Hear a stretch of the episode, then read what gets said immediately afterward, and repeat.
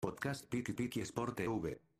Este domingo ganó Lecani Duma 4-3 el equipo de Ranger y este domingo los esperamos 13 de febrero. A ver quién gana el equipo de Lecani Duma o Ranger si gana Ranger no vamos hasta el 20 si Dios quiere y vamos a ver qué pasa. En que está definido que el 6 de marzo arranca la liga de Japá de primera fuerza sin excusa ni prestas será el domingo 6 de marzo donde arranca la campaña 2022 de la liga Japá plaza abierta.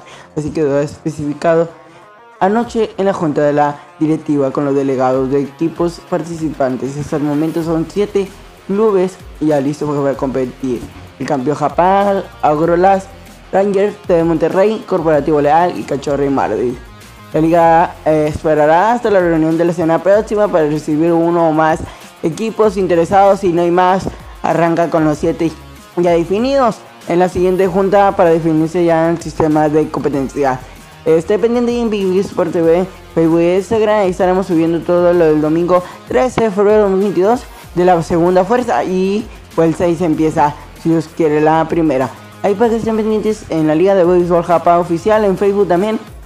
Ahí, ahí estamos. Y aquí en el, en el podcast Big Sport TV.